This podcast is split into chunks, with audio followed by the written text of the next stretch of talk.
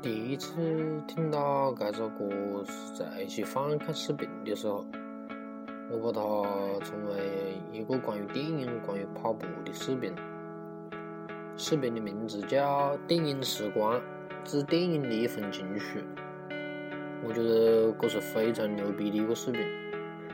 呃，后四分钟，也就是听到这首歌的。时候，几乎要哭了。听了。Feel alright. In spite of these comforting sounds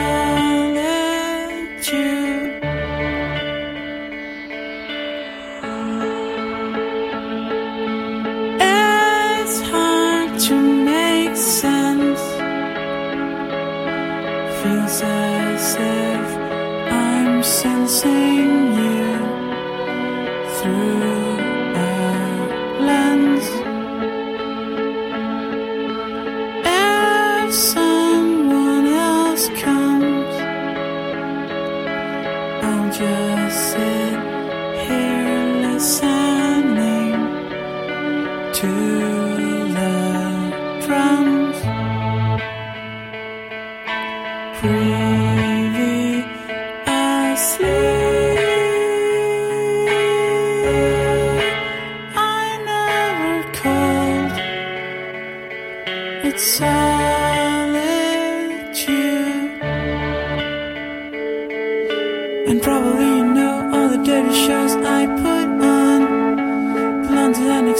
like anyone.